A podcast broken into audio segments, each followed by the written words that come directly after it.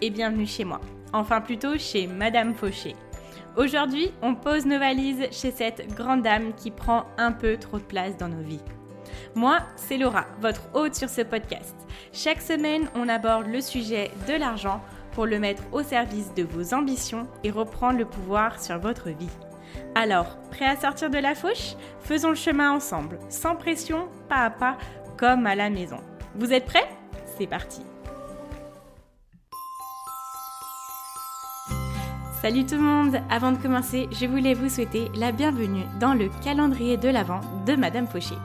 Et oui, mon petit cadeau pour vous, c'est de vous avoir préparé un podcast par jour jusqu'au 25 décembre.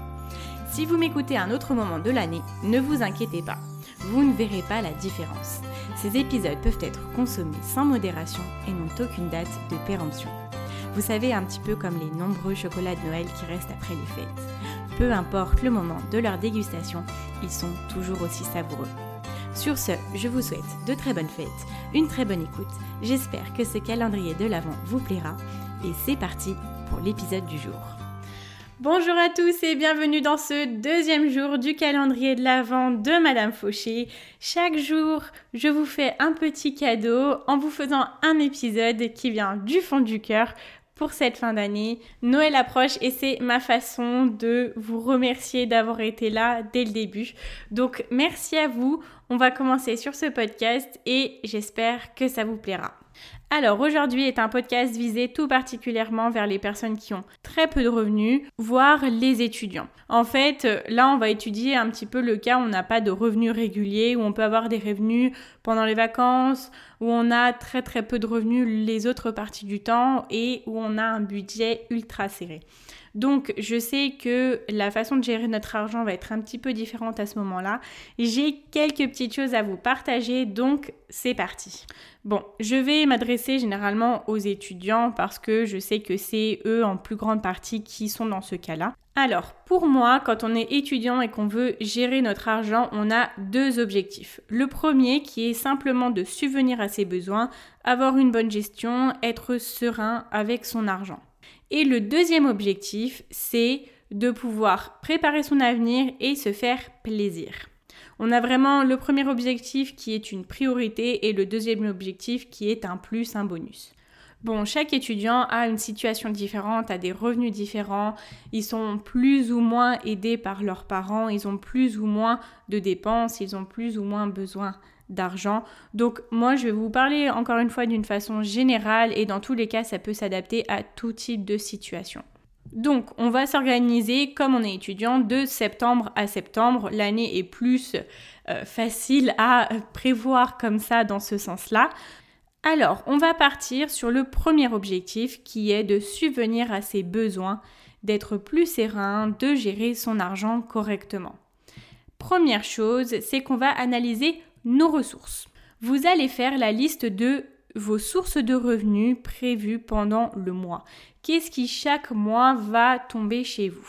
Donc ça peut être euh, un salaire, des allocations, des aides pour vos parents, enfin des aides de vos parents, le crous, etc. Faites une liste de tout ce qui tombe chaque mois. Ensuite, quand on est étudiant, on est amené à travailler pendant l'été. Donc, on va du coup se demander en septembre combien j'ai pour démarrer l'année. Là, bon, on est en décembre, mais c'est quelque chose que vous pouvez renouveler. Par exemple, si vous avez travaillé fin décembre, vous ferez le même travail. Donc, faites la somme de ce que vous avez sur votre compte après avoir travaillé et quand vous démarrez justement cette gestion de votre argent. Ce que vous avez actuellement sur votre compte, du coup, vous le divisez par le nombre de mois qui vous reste avant d'arriver à septembre prochain. Cette étape-là, elle est importante parce que quand on est étudiant, généralement, du coup, comme je l'ai dit, on travaille généralement pendant les vacances, donc on a une grosse rentrée d'argent pendant les vacances. Et après, les revenus sont un petit peu plus diffus, sont beaucoup plus euh, petits. Donc il va être vraiment important de prendre en considération cet argent qu'on a gagné, le dépenser d'une façon très très pertinente, bien y réfléchir. Donc cet argent-là, il arrive dans votre compte, il faut qu'il y reste et qu'il vous aide jusqu'à la fin de l'année. À partir de là, quand vous aurez fait la somme de ce que vous allez gagner chaque mois et euh, la somme justement de combien par mois vous allez pouvoir dépenser de ce que vous avez gagné jusqu'à présent, vous allez avoir votre capacité financière, bon, c'est comme ça que moi je l'appelle, votre capacité financière mensuelle. Combien d'argent vous êtes en capacité de sortir chaque mois pour subvenir à vos besoins?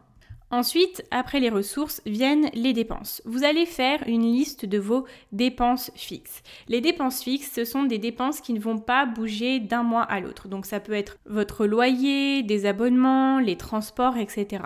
Ça, ce sont vraiment des dépenses fixes. Ensuite, vous allez regarder les dépenses qui risquent d'arriver pendant l'année. Ça peut être, euh, je ne sais pas, si vous avez fait une année de césure juste avant et que vous allez travailler, vous allez peut-être avoir des impôts. Regardez vraiment toutes les dépenses qui pourraient arriver, ça vous évitera l'effet de surprise, ne pas avoir prévu, etc. Ça, ça va vraiment vous permettre de vous préparer. Et ensuite, vous pouvez regarder les dépenses variables. Donc les dépenses variables, ça peut être vos courses, ça peut être tout ce qui est soins cosmétiques. C'est vraiment des dépenses, du coup, comme son nom l'indique, qui vont varier en fonction d'un mois à l'autre, qui ne sont pas fixes, même si elles sont récurrentes, même si elles reviennent d'un mois à l'autre, elles ne sont pas fixes, ce n'est jamais la même somme. Voilà, de là, vous allez arriver à avoir une moyenne, un minimum de combien vous avez besoin pour pouvoir éponger ces dépenses-là. À partir de ça, le constat va être très simple. Vous allez faire la différence entre vos revenus et vos dépenses. Si vous êtes en surplus d'argent, c'est une très bonne nouvelle parce que vous allez pouvoir épargner, vous allez pouvoir prendre de l'argent pour vos loisirs. Si au cas contraire, il vous manque de l'argent pour pouvoir subvenir à ces dépenses, on va devoir faire des ajustements. Ces ajustements qui seront très très simples, soit dépenser moins, soit gagner plus. Maintenant, on va regarder du coup comment dépenser moins comment gagner plus. Donc ça, ça peut intéresser autant les personnes qui ont assez d'argent et les personnes qui n'en ont pas assez, parce qu'on n'a jamais assez d'argent pour subvenir à nos besoins. Donc restez connectés, ça peut vous intéresser. Et ensuite, vraiment, on va se focaliser au deuxième objectif qui est de préparer son avenir et de se faire plaisir.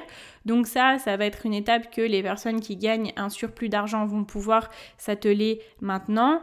Et puis les personnes qui ont encore besoin de faire des ajustements pour pouvoir gagner plus pourront s'atteler à cette étape quand ça sera le cas.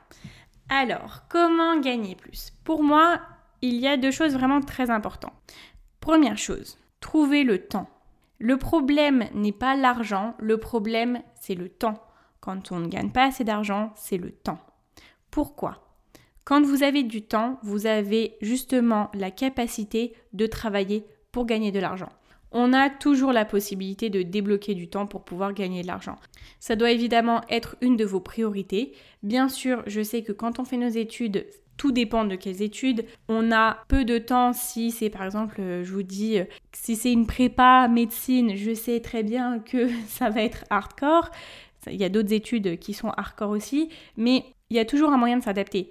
Quand on est à la fac, qu'on a un emploi du temps hardcore en termes de révision, on a toujours 3-4 mois de vacances. Prenez le temps de vous reposer, bien évidemment, mais vous allez pouvoir mettre à profit ce temps-là pour pouvoir gagner de l'argent et subvenir à vos besoins tout au long de l'année. Donc, l'objectif là, ça va être vraiment de trouver le temps. Faites la liste de vos jours de repos.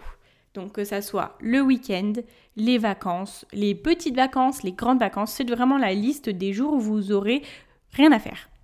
Ça, moi, je les identifie comme des temps libres. Bien sûr, le repos est important, je vous le disais juste avant, mais c'est vraiment des moments qui vont vous permettre de gagner un maximum d'argent. Pourquoi? Par exemple, vous êtes en vacances pendant deux semaines. Pour moi, c'est beaucoup plus intéressant de faire deux semaines à fond de travail que de faire trois fois par semaine deux heures de babysitting par-ci par-là. C'est beaucoup plus euh, time consuming, energy consuming, excusez-moi pour les expressions anglaises, mais ça va vous demander beaucoup plus d'énergie, beaucoup plus d'investissement personnel, d'organisation et ça va vous demander beaucoup plus de temps. Pourquoi? Votre temps c'est de l'argent.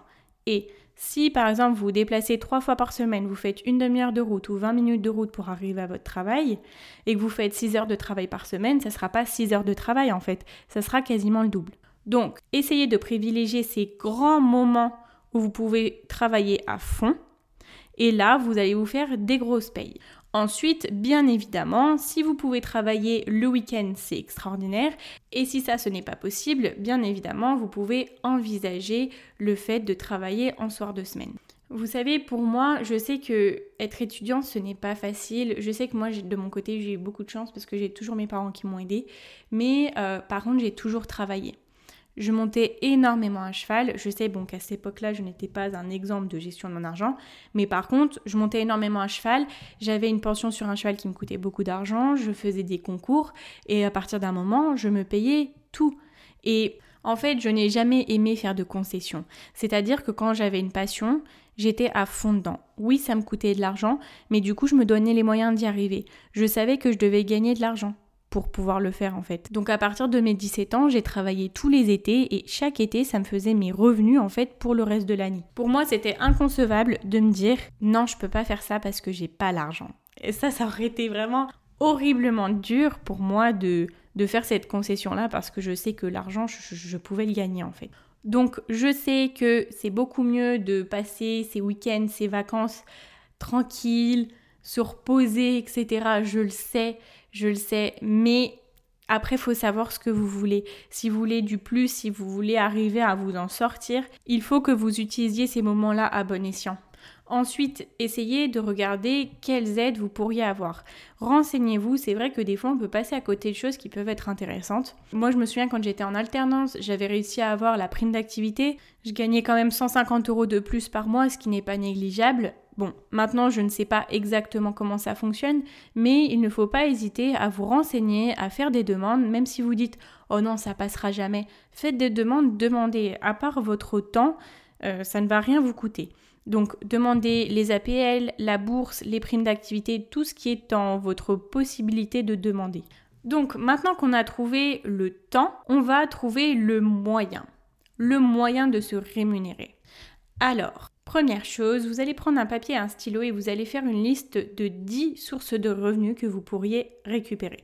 Donc ça peut être travailler à l'usine, ça peut être travailler dans un commerce de votre village, ça peut être faire des travaux sur Internet, ça peut être beaucoup beaucoup de choses, peut-être des choses que vous n'auriez pas pensé comme ça, mais qui peuvent être faisables. Ensuite, regardez quels sont vos talents, des choses peut-être que vous faites gratuitement en dehors de l'école et que vous pourriez peut-être monétiser, ça peut être intéressant. Ça peut être aussi peut-être si vous avez travaillé cet été dans un endroit, demander s'ils peuvent prolonger, mettre en place un contrat pour les week-ends parce que justement vous avez travaillé pendant les vacances lorsque les employés étaient en vacances et les employés justement eux le week-end ils ne travaillent pas. Donc ça peut être intéressant de demander pour venir aider le samedi. Ensuite, comme vous êtes étudiant, il peut arriver que vous soyez en stage. Alors vous pouvez être amené à avoir des stages de 2, 4, 5, 6 mois. Bon, si ce sont de longs stages, la bonne nouvelle c'est que vous serez rémunéré, mais à savoir que si ce sont des plus petits stages, par exemple qui se font à la fin de l'année, vous pouvez essayer de prolonger de quelques jours et ça vous permettra d'avoir un stage rémunéré. En France, dès que vous passez à plus de deux mois de stage, votre stage est rémunéré dans la totalité. Donc c'est-à-dire qu'à partir du premier mois, vous êtes rémunéré. Alors, ça peut venir de pas grand-chose. Bon, tout dépend des entreprises. Il y en a qui prennent des stagiaires juste pour deux mois, justement pour pas avoir à payer. Mais en cherchant bien, vous pouvez peut-être avoir des entreprises qui cherchent pour plus longtemps. Si vous faites plus de 44 jours à 7 heures par jour de stage, ils sont obligés de vous rémunérer. Et vous allez me dire, non, mais c'est pas possible. Euh, si l'entreprise, elle a le choix de ne pas me payer et si elle a le choix de me payer pour euh, peut-être un mois de plus, elle le fera pas. Bien sûr que si, elle peut le faire. Il peut y avoir deux cas. Premier cas, elle n'a pas envie de payer parce que pour elle, c'est juste un petit stage et qu'elle ne compte pas vous donner de gros projets. Par contre, vous avez vraiment des entreprises qui ont besoin de main-d'œuvre, de besoin de savoir-faire et qui vont vous demander de créer un projet. Et il y en a qui peuvent justement être amenés à ne pas prendre deux mois de stage parce que pour eux, deux mois de stage pour créer un projet, pour gérer un projet, ce n'est pas assez long. Donc eux, ils vont autant choisir prendre quelqu'un pour un peu plus longtemps. C'est beaucoup plus intéressant pour eux en termes de valeur ajoutée. Donc ça, c'est quelque chose que vous pouvez mettre en valeur. Allez chercher les bonnes entreprises, vous essayez. Dans tous les cas, si vous essayez, vous pourrez trouver. Donc, pour un mois de plus, gagner trois mois de salaire, en stagiaire bien sûr, mais ça peut être intéressant. Essayez de feinter comme ça, ça peut être cool. En plus, si vous étendez, ça va étendre un petit peu sur les mois de vacances, mais ça vous permet d'être rémunéré depuis bien avant, depuis le tout début du stage. Donc ça, c'est des choses à envisager. Surtout que vous avez je pense, peu d'écoles qui vont vous dire Ah non, je ne veux pas que tu fasses plus de stages. L'expérience en entreprise est toujours valorisée. Alors n'oubliez pas, faites cette liste de 10 sources de revenus et voyez ce que vous pouvez appliquer. Regardez justement comme vous avez trouvé le temps, quand les utiliser et justement ça va vous débloquer une nouvelle capacité financière. Pour moi, essayer de gagner plus, ça va être beaucoup, beaucoup plus efficace d'essayer de dépenser moins. Parce que déjà, quand on est étudiant, on a peu de dépenses, donc c'est compliqué quand même de restreindre davantage vos dépenses. Vous allez activer justement ce flux-là où vous avez de l'argent qui rentre, l'argent qui sort, un petit peu comme dans la vie active, bon là à moindre échelle, mais ça sera quand même un mouvement sain en fait. Donc ensuite on arrive à l'étape où on va essayer de dépenser moins quand on est étudiant. Alors je sais qu'on a des dépenses qui sont incompressibles. Vous êtes peut-être dans le cas où vous avez déjà analysé toutes, toutes, toutes les dépenses et que vous ne pouvez pas les réduire. Dans ce cas-là, bravo à vous, juste essayez de gagner plus. Après, pour les personnes qui n'ont pas encore fait ce travail, on va regarder ça ensemble. Donc, là, on va être obligé d'aller un petit peu plus en détail dans vos dépenses. Regardez le mois dernier, regardez les mois précédents dans vos dépenses. Faites une liste et analysez ce qu'il en ressort. Regardez la part de dépenses qui sont un petit peu optionnelles par rapport à la part de dépenses qui est obligatoire. Et vous allez sûrement en ressortir avec des comportements, des domaines de dépenses qui peuvent se réduire. Essayez du coup d'adapter vos dépenses par rapport à ça. Vous allez forcément pouvoir trouver quelque chose qui coince un peu. Vous allez vous dire, ouais, là j'ai un petit peu abusé. Vous allez vous dire, bon, ça, je peux le réduire amplement. C'était des achats c'était quelque chose qui ne m'a pas servi, je n'y avais pas forcément réfléchi, j'en ai assez, etc. Ensuite, je vous invite à faire une liste aussi de 10 choses que vous pouvez faire pour réduire vos dépenses. Ça peut être comment réduire le prix de mes courses, ça peut être comment réduire le coût en soirée, parce que quand on est étudiant, you know, on fait des soirées, c'est totalement normal, chacun kiffe ça. Bon, vous m'avez compris, mais essayez de regarder, voilà, des petites idées qui vous permettraient de réduire un petit peu. Si vraiment vous vous dites, là, ça va vraiment pas du tout, je suis vraiment hyper ricrac, regardez en dernier recours quel sacrifice vous êtes prêt à faire dans vos dépenses pour pouvoir être un petit peu plus à flot. Ok, donc on a terminé les étapes pour ce premier objectif qui était de bien gérer son argent, subvenir à ses besoins de façon convenable. Ensuite, pour les personnes justement qui sont en surplus d'argent par rapport à leurs dépenses, pour les personnes qui ont fait le travail d'être en surplus d'argent pour gagner plus et dépenser moins, on va regarder maintenant comment préparer son avenir et se faire plaisir parce que c'est important. Dans un premier temps, parce que pour moi, avoir de l'argent c'est bien, mais savoir pourquoi on le dépense et pourquoi on veut en avoir, c'est mieux je vous conseille d'aller voir ou plutôt d'écouter le podcast pour définir ses objectifs en fonction de sa vision, qui est le podcast, je crois, numéro 5. Et vous pouvez me retrouver ici juste après pour qu'on puisse en discuter. Ok, donc pour moi, il va y avoir du coup deux choses. En première partie, du coup, pour préparer son avenir, on va mettre en place une épargne et pour se faire plaisir, on va mettre en place un compte en banque pour nos loisirs. Ici, l'organisation, je vais vous en parler d'une façon très simple. Si vous voulez une manière beaucoup plus poussée, vous pouvez aller écouter le podcast qui s'appelle Ma méthode ultime pour gérer son budget. Ici, on va voir vraiment les basiques et croyez-moi, ça peut déjà suffire amplement. Alors, on va reprendre du coup la différence entre nos revenus et nos dépenses. Deux tiers vont aller pour votre épargne et un tiers va aller pour vos loisirs. C'est aussi simple que ça. Donc moi, ce que je vous conseille, c'est d'avoir un compte courant dans une banque en ligne où vous allez avoir un compte épargne et chaque mois, vous allez pouvoir mettre les deux tiers de ce qui vous reste dans un compte épargne. Et je vous invite aussi à ouvrir un deuxième compte courant où vous allez pouvoir verser un tiers de ce qui vous reste dans votre compte courant justement. C'est un compte que vous appellerez le compte plaisir et vous aurez inversement chaque mois et ça c'est vraiment de l'argent que vous allez devoir dépenser chaque mois. Pareil, on entretient le flux de dépenses, on se fait plaisir, on ne se restreint pas, on kiffe. Voilà, mettre de côté pour moi, c'est le meilleur conseil que je pourrais vous donner. Moi, c'est vrai que c'est quelque chose auquel j'avais pas vraiment pensé, on m'en avait pas vraiment parlé, je m'étais pas renseignée dessus. Et je dois vous dire que moi, j'ai eu un petit choc en fait à la fin de mon année d'alternance je gagnais quand même euh, presque un SMIC, j'étais euh, quand même plutôt confortable et en fait j'ai vécu comme, euh, comme jamais, hein. je vous promets, comme Jaja, j'ai dépensé mon argent dans tout et n'importe quoi. Bon, j'étais pas très bien dans ma vie à ce moment-là, donc pour moi c'était un petit peu une façon de, de me faire plaisir, etc. Mais à la fin de l'année, j'avais du coup un collègue de ma classe avec qui je faisais les trajets pour aller à l'école. À la fin de l'année, il m'a dit Oh, moi j'ai réussi à mettre 6000 euros de côté. Mort de rire. J'ai regardé, j'ai dit Quoi? Sérieux Et en fait, pour moi, c'était un nouveau monde qui s'ouvrait. En fait, je me suis dit, mais pourquoi j'ai jamais pensé à mettre de côté Mais qu'est-ce que j'ai fait de mon argent en fait? On gagnait pareil. Et je pense que même lui, il devait avoir plus de dépenses obligatoires que moi. Et il a réussi à mettre 6000 euros de côté. Et moi, j'étais à la fin du mois à zéro peanuts et j'avais tout dépensé dans tout et n'importe quoi. Donc je pense que c'était une des premières graines dans ma tête qui me disait Laura, fais quelque chose. Mais voilà, vous, vous êtes à ce moment-là de votre vie où vous avez encore le temps de le faire. Gagner de l'argent, je sais que voilà, c'est une situation où on n'est pas toujours à l'aise avec notre argent, on n'est pas toujours euh, voilà, en surplus, mais essayez quand même de subvenir à vos besoins. Bon, ça c'est évident, vous allez le faire, mais si vous pouvez mettre de côté, parce que quand vous allez avoir besoin, je sais pas, vous avez peut-être déjà pris des prêts, et quand euh, les mensualités vont commencer à tomber, bah, c'est quand même bien d'avoir euh, de l'argent de côté justement pour amortir le, prêt, quoi. Parce que vous allez peut-être avoir d'autres projets. Donc même si, voilà, on est dans un moment où euh, on est entre la vie d'enfant et la, la vie d'adulte, je comprends que vous voulez vous faire plaisir et faites-le. Honnêtement, faites-le. C'est les premiers moments où vous gagnez votre argent. C'est un petit peu la liberté, c'est une nouvelle vie. Profitez à fond mais essayez quand même de mettre un petit peu de côté, c'est vraiment important et vous verrez que le vous de plus tard vous remerciera. Bon, comme c'est bientôt Noël, je vais vous donner quelques astuces pour essayer de dépenser moins sans vraiment faire trop d'efforts. Alors, c'est peut-être des choses que vous connaissez déjà, il y en a peut-être quelques-unes que vous ne connaissez pas, donc je vais me faire un plaisir de vous les partager.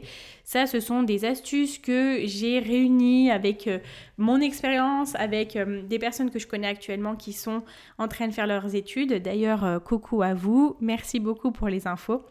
Alors, Première chose, je vous invite du coup, si vous êtes là à cuisiner que, bon, peut-être que ça peut être la cuisine quelque chose qui n'est pas très important pour vous, mais voilà, si vous pouvez faire un petit planning de vos repas, quand vous faites vos propres courses, ça peut être très intéressant parce que vous savez exactement ce que vous devez acheter. Ça vous garde organisé, ça vous gagne du temps et ça vous gagne de l'argent.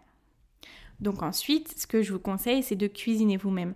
Euh, trois soirs au McDo, au tacos et à la, et à la pizzeria, euh, ça coûte de l'argent. Donc quand on cuisine soi-même, bon bah voilà, qu'on soit étudiant ou pas, c'est sûr que ça fait une grosse différence à la fin du mois. C'est des choses, hein, on se rend pas compte, mais 10 euros par-ci par-là, à la fin du mois, ça peut quand même peser et on se rend compte qu'on pourrait faire d'autres choses qu'on aime d'autant plus que ça. Ensuite, bon, ça c'est plus dans les grandes villes, mais quand on fait nos études, généralement, on est quand même dans des grandes agglomérations je vous invite à regarder les applications qui vous permettent d'avoir des promotions, des bons plans, etc. Par exemple, Too Good To Go, c'est euh, une application qui vous permet de regarder là où vous avez des plats, des restes, des choses qui sont euh, en fin de date en fait et qui vous permettent d'avoir ces choses-là justement à moindre coût. Ensuite, ben, le fameux hein, acheter, vendre sur Vinted.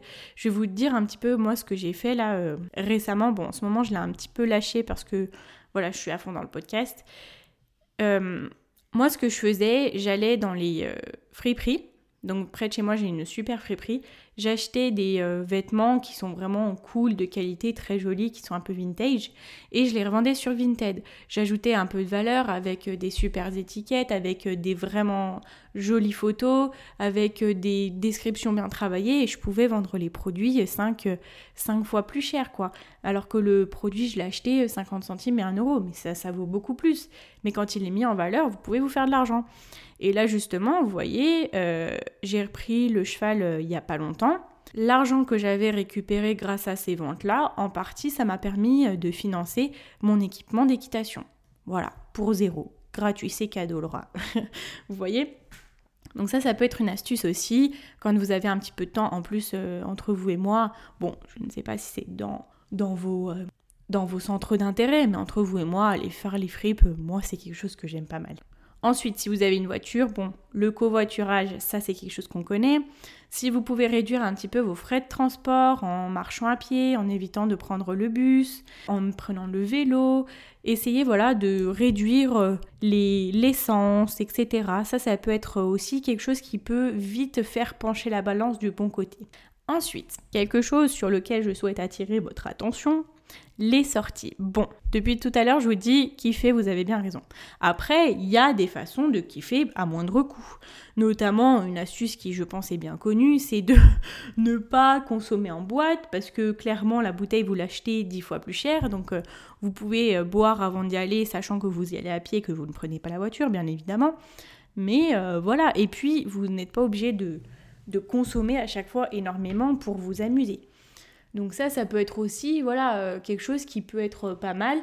Et surtout, petit conseil, ne partez pas avec votre carte en boîte. Prenez juste du liquide parce que en plus, quand on est un peu éméché, tournez pour tout le monde, on s'en fout, on n'a qu'une vie. Moi, c'était ma phrase hein, pendant un moment.